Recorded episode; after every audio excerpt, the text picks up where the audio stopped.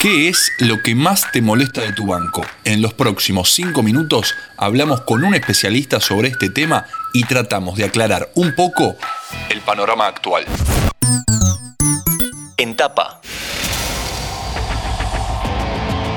Bienvenidos a un nuevo podcast de interés general. Mi nombre es Juan Chifilardi y como ya te adelanté, en este episodio nos metemos de lleno a hablar sobre bancos. ¿Cuáles son los problemas más habituales? ¿Qué pasó durante la atención por turnos? Y ya que estamos, ¿cuáles son las entidades con más denuncias y reclamos?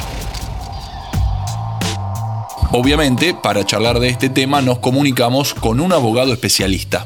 Mi nombre es Marcelo Zelagoski, soy abogado hace 33 años. Me he dedicado al derecho comercial, sociedades comerciales, derecho bancario. He sido abogado de empresas cantidad de años. ¿Cuál es la consulta más frecuente de los clientes que quieren demandar a su banco? lo que podemos denominar una ola de ciberdelincuencia. Esa ola de ciberdelincuencia se reflejó básicamente en el phishing, es cuando a través de ardido engaño le sacan los datos a una persona de su token y los delincuentes se meten en su cuenta. El problema era que los bancos otorgaban préstamos precalificados sin verificar de un modo fehaciente la identidad del cliente. Entonces, en cuestión de minutos, a usted le sacaban un crédito de un millón de pesos, un adelanto de sueldo y en minutos lo transferían a cuentas de terceros. Y eso es lo que más consultan los clientes a la fecha.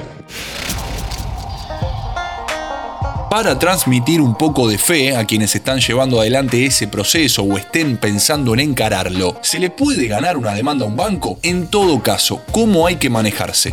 Por supuesto que se le puede ganar a un banco.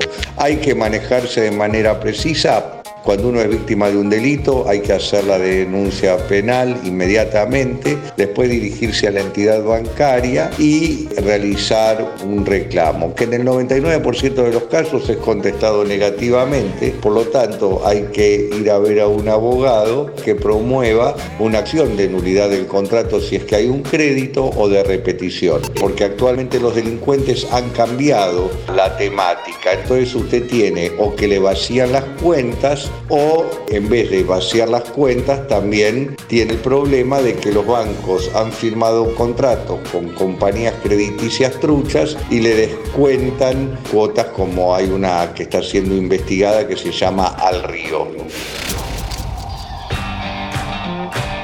Pasemos a una cuestión más del día a día y novedoso también porque surgió en pandemia. ¿La atención por turnos pudo haber traído complicaciones y también demandas?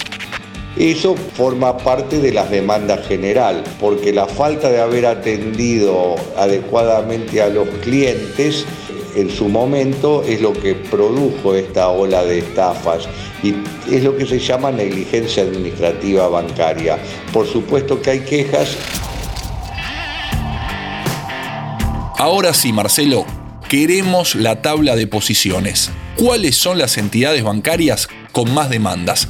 Si te parece, hacemos un banco público y uno privado. El Banco de la Provincia de Buenos Aires ha sido de una negligencia palmaria y vergonzante. Esto lo he escrito ya en más de 70 demandas. Es increíble las cosas que se han visto, personas que se han infartado en el banco por la, atención de, de los empleados, etcétera. En cuanto a los bancos privados, que por el contrario son mucho más reflexivos, se puede llegar a un acuerdo sin necesidad de llegar a sentencia y muchas veces sin necesidad de promover la demanda.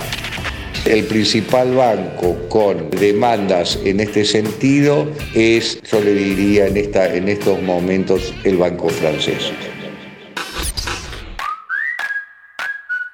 Demandas más frecuentes a los bancos fue el tema de este episodio de Entapa y le agradecemos a Marcelo Zelagowski que pasó cinco minutos por interés general. Por supuesto que se le puede ganar a un banco. ¿Hay que manejarse de manera precisa? Por supuesto que hay que manejarse de manera precisa. ¿Te gustaron esos cinco minutos? Seguinos en Spotify, activa la campanita y escucha contenido nuevo todos los días.